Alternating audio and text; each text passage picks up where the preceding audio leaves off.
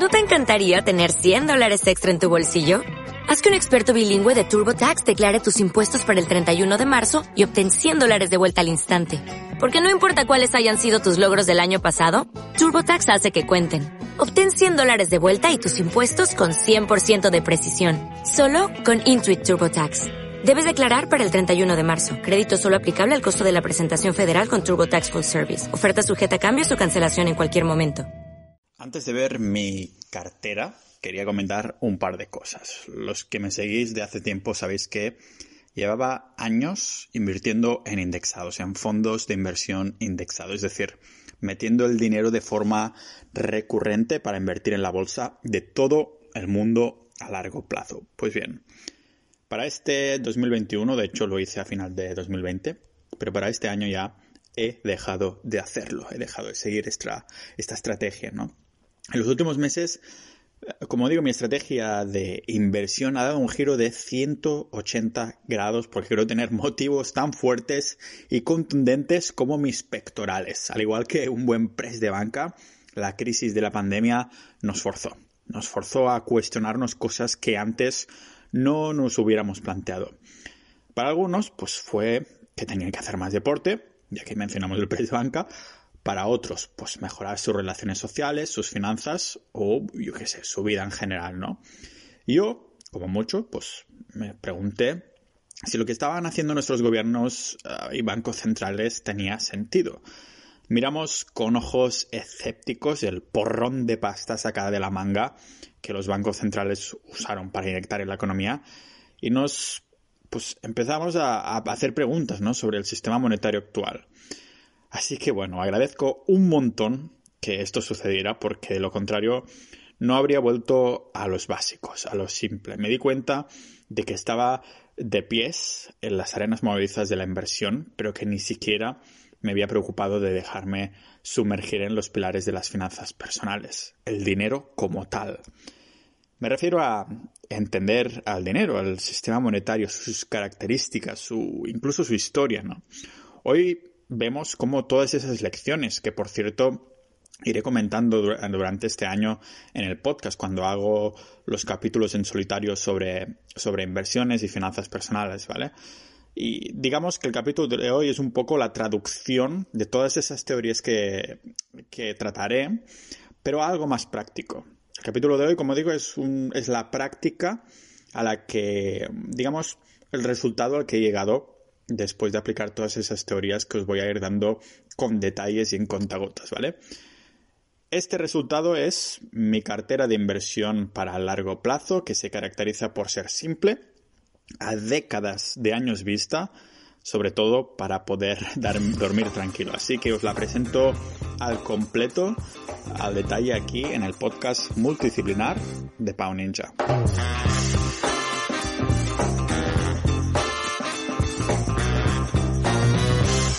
Antes de verla, vamos a hacer un repaso muy rápido para los que no estén tan metidos en finanzas. Al fin y al cabo, este podcast trata de todo.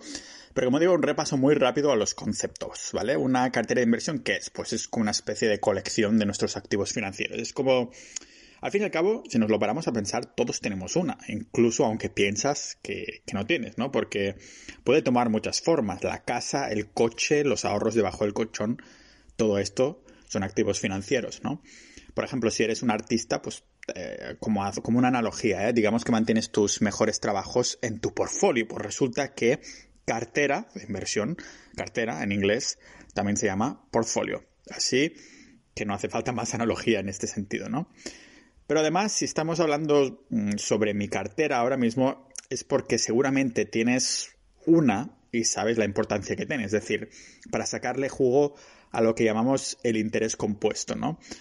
Para refrescarlo muy rápidamente, con el interés simple, el interés simple y el interés compuesto, el interés simple, si tienes 1.000 euros a un interés de 5%, pues siempre irás ganando 50 euros anuales.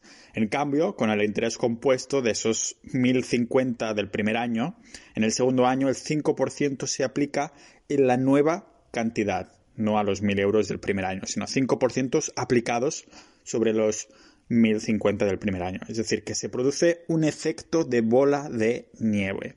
Por eso, un buen principio es invertir para el largo plazo el dinero que no tengamos pensado utilizar pues en las próximas décadas, digamos que el ahorro, ¿no? Y dejar que esa pues, bola de nieve que acabamos de comentar nos cuelgue de riqueza cuando llegue el día, ¿no?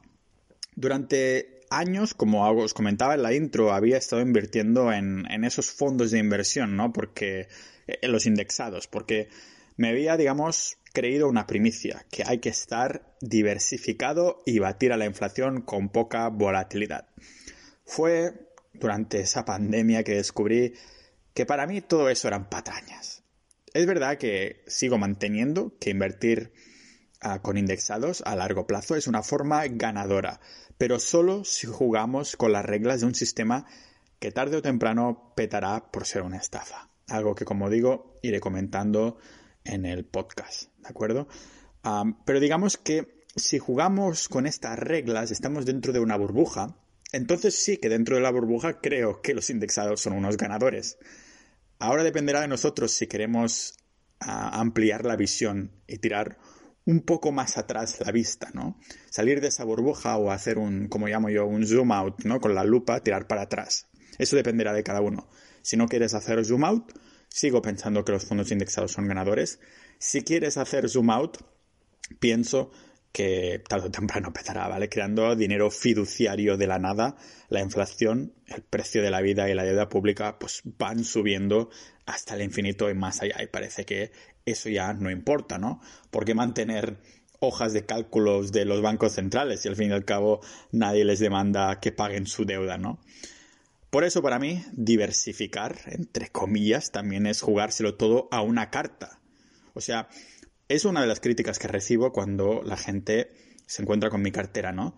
Ah, es una tontería lo que estás haciendo, ya veréis en qué estoy invertido. Ah, deberías diversificar más, ¿vale? Pues bien, aquí está mi primicia, ¿no? Para mí, diversificar sí que es jugársela a una carta. Y es que alguien que puede estar invertido en mil empresas de 100 países y esto para mí sigue siendo, sigue siendo no estar diversificado. ¿Por qué? Porque Tú lo estás jugando a un cesto, a una carta. Estás apostando todo, aunque sea en un millón de empresas distintas, a que el funcionamiento del sistema monetario de hoy en día seguirá funcionando como tal, ¿vale? Ah, con todos esos activos, tu estrategia habla por ti, ¿no? Estás invertido en euros u otras monedas fiduciarias y estás hinchando los mercados, potenciando unas economías que están basadas en deuda, ¿vale? Y se viene también un episodio del podcast sobre el Imperio Romano, porque el Imperio Romano, ya sabéis que me encanta esta cita de quien no conoce su historia está destinada a repetirla, y el Imperio Romano pues, precisamente vivió más de dos siglos así, y aunque no tenía bolsa de valores, fueron unos expertos con el dinero fiduciario, la deuda y los impuestos. Y como debía entrar a hablar de, este, de esto y de su sistema monetario, para ver qué lecciones podemos aprender de todo esto y por qué me reafirmo en que yo no quiero ser inversor, pero ahorrador, ¿vale? Pero para ponerlo en perspectiva, de un imperio que conquistó todo el mundo conocido, solo aquel que ah, pues hubiera conservado algo de oro habría visto cómo su riqueza subía mientras el patrimonio de todos sus vecinos, por muy diversificado que estuviera, bajaba y bajaba con las décadas, ¿vale? Aunque virtualmente parecían que iban pues, acumulando más. Como digo, hay mucho que aprender, no solo de, la historia, pero también de las finanzas contemporáneas, y esto es en, el, en lo que indagaremos hoy en el, en el podcast, ¿vale? Así que antes que antes que nada, antes de juzgar mi cartera, os recomiendo mirarlo desde fuera, como digo, hacer este zoom out y poneros en mi perspectiva, al menos durante el día de hoy, al menos durante el podcast de hoy. Porque para mí, precisamente esta diversificación no tiene sentido. Porque para mí o es apuestas o inviertes, digamos, inviertes a que el sistema seguirá así durante muchas décadas, incluso siglos, o inviertes en contra. Yo he decidido ir en contra, así que ahora lo voy a plasmar aquí con todos los activos que tengo en mi cartera de, inversión, mi patrimonio, al fin y al cabo, mi capital. Así que para los más curiosos, vamos a empezar. Empezaré por mis activos personales. Y atención, tengo a día de hoy un 11% de mis activos personales en Bitcoin, un 2,96% en liquidez, en euros, en fondo de seguridad y emergencia. Y el resto, el 86,10%, lo tengo en mi empresa patrimonial, sociedad limitada. Yo creo que si digo empresa patrimonial suena como muy pro, ¿no? Como que tengo ahí montones de, activos y estas cosas. Pero no, al fin y al cabo es como, como lo trato, ¿no? Es, es, la empresa que estoy usando para mover mis activos. Pero antes de ver la cartera de dentro de la empresa, que esto es, digamos, donde hay el jugo de la cuestión, os voy a comentar un poco mi perspectiva con de Bitcoin y fondo de seguridad de emergencia a nivel personal, ¿vale? Antes de entrar en esto. Así que empezamos por el Bitcoin eh, que tengo en wallet personal. El Bitcoin en wallet eh, personal es sin KIC, que ya sabéis que es esto de que no tienes que dar los datos, o sea, ni Coinbase, ni Kraken, ni nada de esto, ¿vale? Que eh, en otras, ya sabéis que hay un episodio en el podcast que se llama Bitcoin nos devuelve la libertad o Bitcoin nos hará libres, algo así, en lo que comento que solo compro Bitcoin anónimamente a nivel personal en plataformas donde no tengo que dar datos, ¿vale? Cuando se trata de comprar a nivel personal, para mí hay que primar la privacidad, seguridad y libertad, aunque tengamos que pagar un poquito más, ¿vale?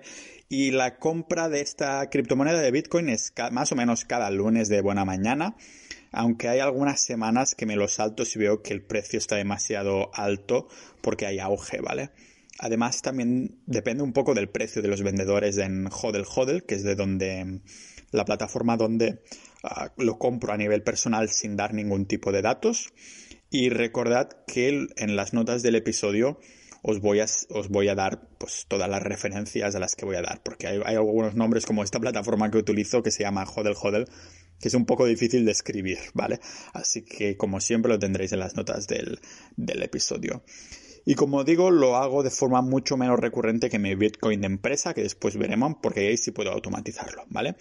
¿Qué hay del almacenamiento de mis Bitcoin? Pues el vendedor me lo manda a una cartera secundaria, yo utilizo Samurai.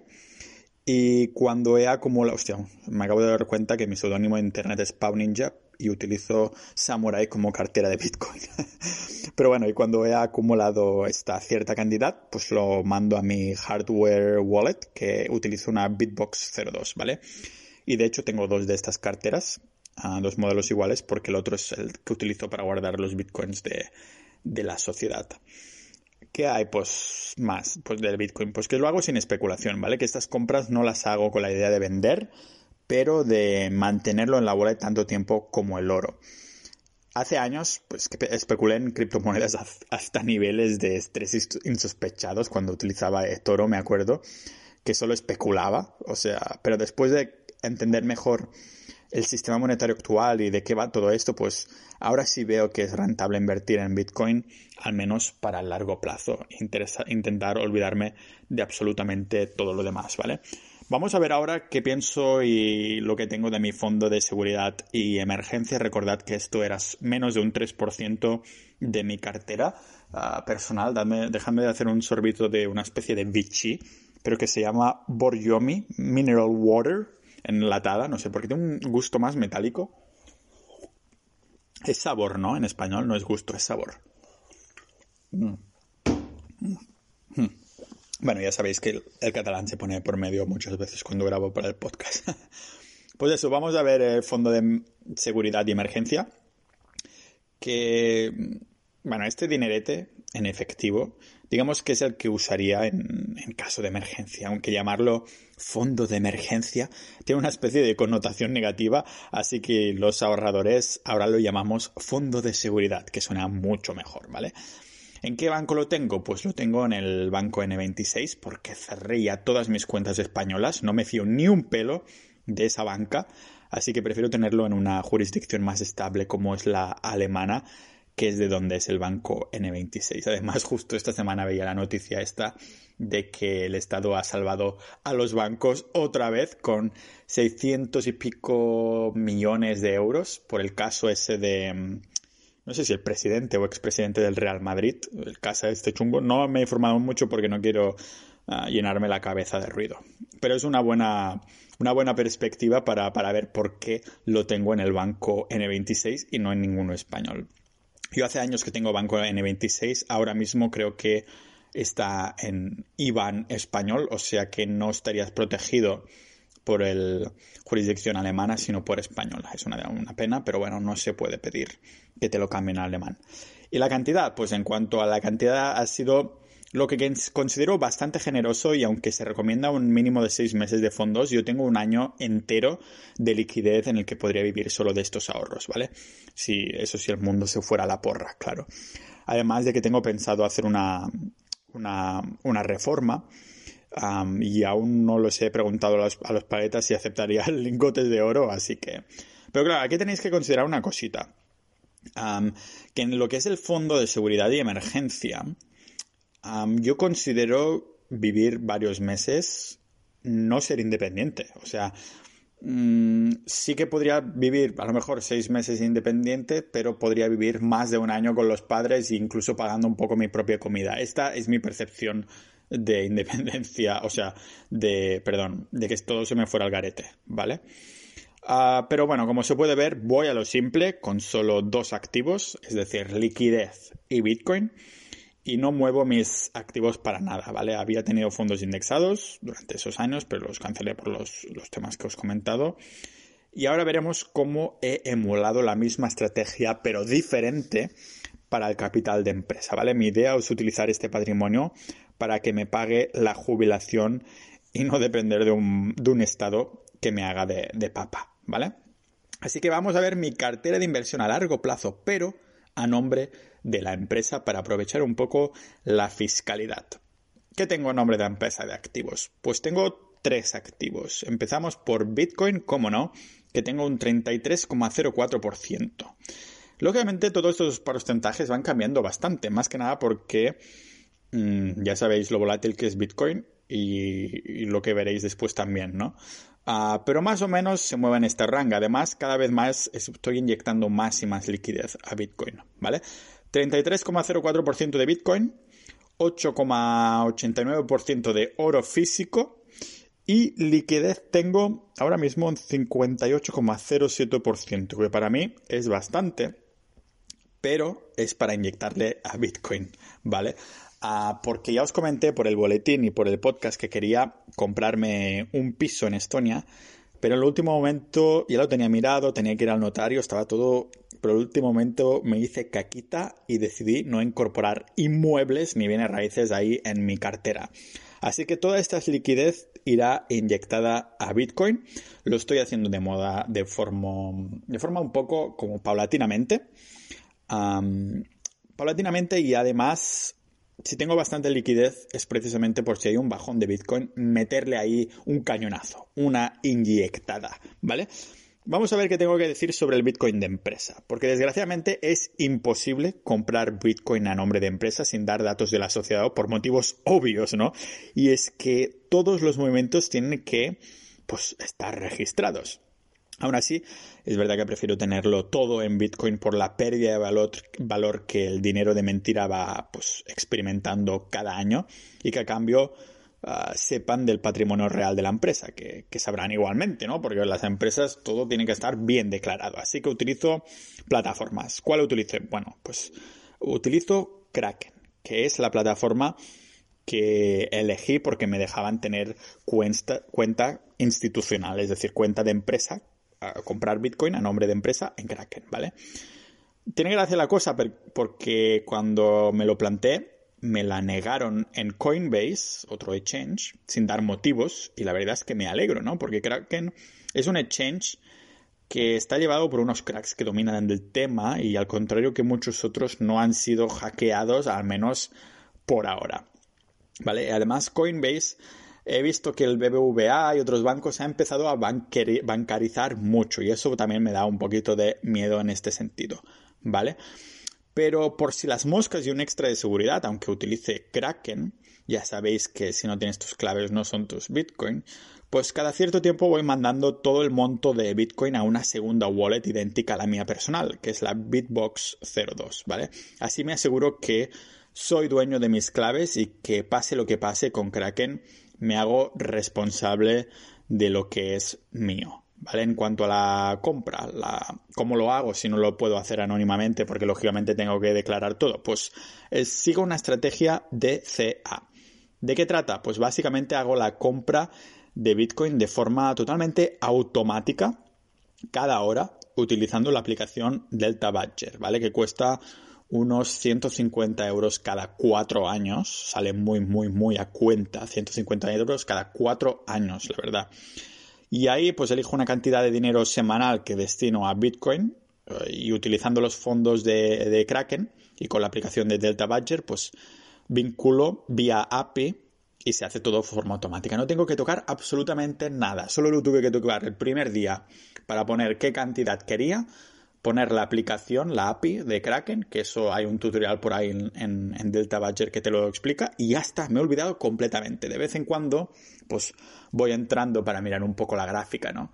Y realmente ahí sí se ve el poder de, de DCA. DCA es una estrategia que significa Dollar Cost Average, que es la que trataré a fondo en el podcast también, lógicamente, pero ¿qué significa? Así para resumirlo muy rápido, básicamente significa pues invertir sin mirar el precio. Es decir, aprovechar la media a largo plazo, no eso de meter cañonazos y tal, sino de cada día un poquito, cada semana un poquito, cada mes un poquito. Lo que pasa que he estado leyendo y por la volatilidad de Bitcoin he seleccionado la opción de Smart Investing de Delta Badger que me lo divide si le pongo, me lo invento, mil euros a la semana, pues a lo mejor Delta Badger decide que lo mejor es mm, ir comprando Bitcoin cada dos horas, o cada tres horas, o cada X veces al día, ¿no? Pero claro, aparte de esta estrategia de CA, como ya habéis visto, tengo bastante liquidez. Así que quiero aprovecharme de las bajadas de Bitcoin y esa volatilidad. Comprar el miedo, como dice mi amiga Ángela. ¿Cómo lo hago? Pues tengo alertas de la aplicación ah, de investing.com, que simplemente pones el ticker que estás siguiendo. En este caso pongo que estoy siguiendo Bitcoin euros, ¿no? Y le indico que me avise, ¿vale? Yo tengo unas alarmas activadas por si Bitcoin baja de golpe y baja menos de un 5%, menos de un 10%, menos de un 15, menos de un 20, menos de un 30, ¿vale? Y así sucesivamente. ¿Cuál es la estrategia? Pues simplemente que cuando me salga una alerta, hacer una compra más grande. Y si vuelve a bajar, volver a comprar aún más, ¿vale? Por ejemplo, si baja un menos 6, le meto ahí 1000 mm, euros. Me invento el número para hacerlo redondo, ¿eh? 1000 euros. Y si baja menos 12, es decir, el doble, pues le meto 2.000 euros. Y si baja menos 24, le meto 4.000 euros, ¿vale? La idea es ir doblando ahí, ¿vale? Comprar lo que se llama el miedo, como dice, como digo, mi amiga Ángela de la comunidad de capitalistas.club, ¿vale? Otra cosa que os habrá llamado la atención, yo creo que es el oro, el oro de empresa, ¿no? que el oro tiene ironía la, la, cosa porque en vez de la medalla de oro, el oro se lleva la medalla de plata en cuanto al estatus de valor refugio, ¿no? Aún así, pues me parece un activo súper interesante por sus miles de años de historia donde nos ha demostrado ser dinero duro. De todas formas, lo mantengo, digamos que en menos cantidad porque las propiedades del dinero que he hablado en el podcast Ah, si buscáis el capítulo, el capítulo de la mentira del dinero, pues creo que en estas propiedades el Bitcoin lo gana por goleada. Y creo que yo me he ganado un sorbito de bichi raro de, Estonia. Mm. No creo que vuelva a comprar, que las burbujitas muy bien, pero ese sabor metálico que tiene este agua es, rarísimo. Mm. Vale, ¿qué más sobre el oro? Pues para tenerlo como activo yo creo que solo hay una manera de hacernos con oro que sea correcta y acorde con el refugio, con los valores refugio. Y esta es tenerlo en nuestras manos. Nada de ETFs o custodiado por terceros o cosas así, ¿vale? Si en el Bitcoin se dice que si no tienes las claves no son tuyos, pues con el oro, si no lo tenemos en las manos, tampoco se puede decir que lo sea. Así que no siempre compro oro, pero cuando lo hago es 100% físico, ¿vale? En cuanto a qué tipo de oro comprar, pues tanto las monedas como los lingotes nos sirven, pero lo, máximo de grande que he llegado a comprar son barras de 250 gramos, ¿vale? Porque en caso extremo de necesitar venderlo, pues no sería más fácil que hubiera compradores interesados que, mm, yo que sé, una barra de un lingote de 500 gramos. Esto cuesta bastante más de vender, ¿vale? Aunque de nuevo, la idea, al igual que Bitcoin, es no necesitar venderlo nunca, pero que el patrimonio de la sociedad no pierda valor en el largo plazo. ¿Dónde comprarlo? Pues hay tiendas donde compro oro de forma seguro, segura y ya había comprado en, en una española, pero últimamente también se recomienda bastante por internet, he visto en foros, a Bullion Vault, donde lo tienen custodiado, pero solo para esos que van a comprar, para mí, ¿eh? bastante cantidad, porque como se ha visto hay que mandárselo en casa, ¿vale? O sea, los de Bullion Vault es una plataforma que lo hacen facilísimo comprar oro y plata, y dan esa opción, ¿no? De, de, mandártelo en casa, pero vale más de 100 euros, así que no lo vas a hacer con 20 gramos de oro. A lo mejor si tienes varios miles, entonces sí lo recomiendo, ¿vale? Para mí es mucho más cómodo Bullion Vault si te vas a mandarlo. Si tienes cantidad pequeñas, preferiría, o sea, si fuera yo, preferiría comprar moneditas pequeñas a nombre de la empresa con factura y ya está, ¿vale? En cuanto a la compra periódica de oro físico, ya os tengo que decir que casi nunca compro, ¿vale? Tal vez si hubiera una buena bajada, pero por ejemplo tuve la suerte de comprar a buen precio en un mundo pre-pandemia, pero ahora no creo que vuelva a hacerlo hasta que llevemos unos años en los que los inversores en bolsa estén surfeando la ola de un mercado alcista y la gente pues se vaya olvidando del oro, ¿no? ¿Por qué sigo teniendo oro y no lo he vendido? del mismo modo que creo que Bitcoin los bancos no le entienden aún, o no han querido entenderlo porque han pensado que era algo, un juego que ahora ya vienen tarde, ahora ya van tarde, por suerte para nosotros, ¿no? Ah, pero con el oro físico, si miramos lo que han estado haciendo los bancos los últimos años, con todas esas burbujas de bolsa y cosas así, los cabrones de los bancos y los, los estados han estado acumulando oro. Esto es un muy buen indicador de que algo pasa, ¿no? Y que el valor del oro es el valor del oro. Así que yo estoy contento con lo que tengo de oro y no voy a comprar más de momento. Como digo, sería una, buena bajada y de momento me voy a centrar en el Bitcoin. Pero lógicamente, como habéis visto, también tengo ahora mismo bastante liquidez de la empresa, ¿vale? El motivo, pues, yo creo que sería un suicidio no tener efectivo a nombre de la empresa porque, joder, hay que pagar. Es una empresa que no se dedica a la inversión, o sea, hay que pagar a mis afiliados, a mis asesores, servicios, freelancers, la asistenta, todo eso. Hay que pagar la inversión del propio negocio en sí, ¿no? Y en cuanto a bancos, ah, tengo varios. Tengo TransferWise, LHV y Revolut, ¿vale? Los tres sin ningún tipo de comisión de mantenimiento, aunque a veces sí que pago algo por algunas transferencias cuando llevo unas cuantas, ¿vale? Y es verdad aquí también que tener el DNI estoniano me permitió abrir una cuenta gratis con el, el banco de LHV, que es absolutamente necesario para mandar dinero a Kraken, porque TransferWise y Revolut lo restringen, ¿vale? Pero sea como sea, la cartera de inversión a largo plazo propiamente dicha la hago a nombre de la empresa creada en Estonia para aprovechar, como digo, esa fiscalidad al 0% de impuestos. Ahora, el sistema ya está bastante automatizado, pero si hay que hacer uh, formularios o modelos de Hacienda, siempre lo consulto con mi asesor uh, fiscal internacional, uh, que también os dejo el contacto en las notas del episodio, para más que nada asegurarme que cada paso lo estoy haciendo acorde con la legalidad, ¿no? Tanto la española, estoniana o el país donde resida este año. Ahora tengo DNI estoniano desde agosto, así que también tengo que mirar que todo esto esté bien hecho, ¿de acuerdo? Acorde con la legalidad.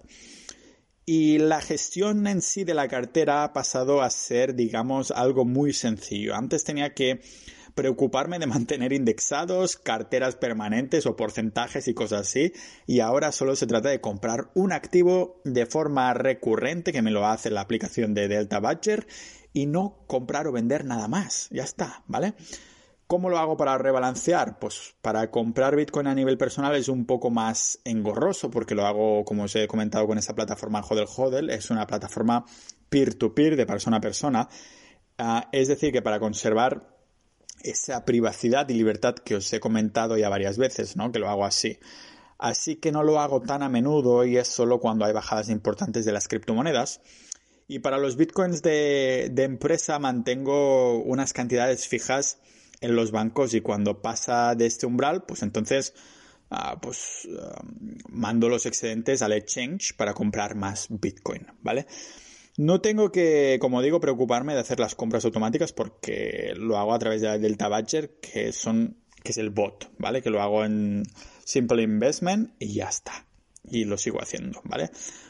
Y eso sí, para administrar todos estos porcentajes que os he comentado y que iré actualizando en mi blog en pau.ninja barra cartera, también lo tengo bastante automatizado. Es, tengo una pequeña rutina, eso sí, al día uno de cada mes, donde actualizo qué tal está mi patrimonio. Y le digo, hola patrimonio, ¿qué tal estás? y como es de esperar, la respuesta de mi capital es altamente dependiente de lo que haga el precio de Bitcoin. Pero, a decir verdad, no me preocupa porque de nuevo voy para largo plazo. Lo hago más que nada a modo de curiosidad. De hecho, a veces incluso hay meses que me olvido, simplemente paso a hacerlo y hay meses que lo hago varias semanas porque estoy a tope, no sé, me gusta tocar los Excel y sus fórmulas y todo eso, ¿vale? Por cierto, que la hoja del Excel de la cartera de inversión que me hice, pues es muy simple, pero está enfocado a los que tienen una estructura similar a la mía, ¿no? Comparto este Excel totalmente de forma gratuita en la sección de recursos para los miembros de cualquiera de mis dos comunidades, ya sea sociedad.ninja, para los que queréis apoyar al podcast, algunos participan más, otros menos, algunos lo hacen solo para apoyar el podcast por solo 5 euros al mes, y también a través de capitalista.ninja ah, perdón, capitalistas.club, ¿vale? Que es ya el, grupo de, inversión que este sí que es como más independiente y activo a mí, ¿no? Digamos. ambos he puesto en los recursos mi Excel con números de ejemplos y demás para ver un poco cómo me administro el patrimonio y me gustan las fórmulas y esas cosas. Muy sencillo, ¿vale? Ah, simplemente me encanta ver los numeritos y ver cómo las fórmulas de Excel he puesto van cambiando, ¿vale? Aunque sí es verdad que lo podría tunear bastante más, a lo mejor alguno de los miembros se animará. Y finalmente, terminar esto con una nota que, bueno, me parece muy importante. Esta cartera, de nuevo, es para el largo plazo. Esto significa que no me importa el precio al que está hoy Bitcoin, a menos que esté muy bajo, que entonces salgo un poco del esquema para comprar más.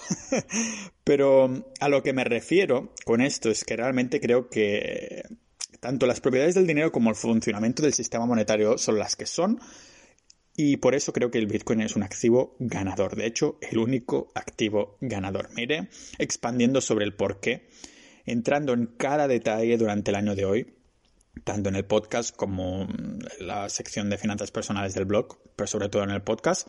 Solo si estáis pendientes del podcast no os vais a perder nada de esto, ¿vale? Solo que tendréis que tener en cuenta que en el podcast hablo de otros temas también, pero cuando hablemos de inversión en finanzas personales será a tope con esto. Empezaremos tocando cositas que ni mencionaré la palabra ah, Bitcoin. la idea es entender más este año sobre el dinero en general y las finanzas personales. Voy a hacer mi reto de no utilizar la palabra Bitcoin, de explicar cosas sobre el dinero, la historia monetaria y estas cosas, y no utilizar esta palabra porque muchas veces la gente se pone a la defensiva y yo era uno de ellos. Simplemente escuchaba Bitcoin y ah, un activo especulativo, bla, bla. Pero es cuando empecé a indagar con todos estos temas, en el tema de la pandemia, leyendo papers, ah, escuchando conferencias y cosas así, que dije, hostia, todo me enfoca ahí, ¿no? Pero bueno, la idea con lo que os quiero dejar es que mi mentalidad, independientemente de lo que haga su precio hoy o mañana, si, si tenemos razón o no, es algo que no podemos validar hasta dentro de algunas décadas. Es por eso que algunos verán su precio de, Bitcoin bajar 40% y pensarán que estoy loco. Después lo verán subir un 50% y dirán que soy un genio visionario. Para mí, todo esto es ruido. Vamos a largo, ¿verdad? O solo lo decimos para sonar buenos como inversores, ¿no? Y es que si vamos a largo plazo de verdad, lo que sucede hoy es irrelevante. Mi intención con la cartera es salvaguardar el valor de mi patrimonio, mi capital, ¿vale? Para dentro de varias décadas. Lo que pase hoy con los mercados, con la economía, con el sistema o con Bitcoin, me la repampinfla.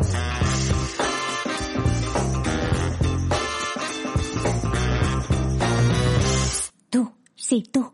¿Me oyes? Si te has quedado escuchando hasta el final de la musiquilla es porque escuchas podcast en automático mientras haces otras cosas. Tranqui, yo hago lo mismo. Ya viene otro podcast. ¿Que quién soy yo? No te preocupes, no soy un rehén atrapado entre episodios. Soy tu conciencia. Una conciencia que quiere agradecerte la comida en forma de curiosidad intelectual que me has ido alimentando. Solo quería recordarte que el podcast de Pau Ninja no tiene ni publicidad ni patrocinadores y se nutre por aquellos que escucháis hasta el final. Los oyentes fieles que por 5 euros al mes entráis a formar parte de la comunidad de multipotenciales, la Sociedad Ninja. Si te gusta el podcast y quieres contribuir a todas esas horas de investigación y divulgación, solo tienes que ir a sociedad.ninja. Y si quieres presentarte, dinos que has escuchado una voz que te incitaba a ser un ninja de la vida.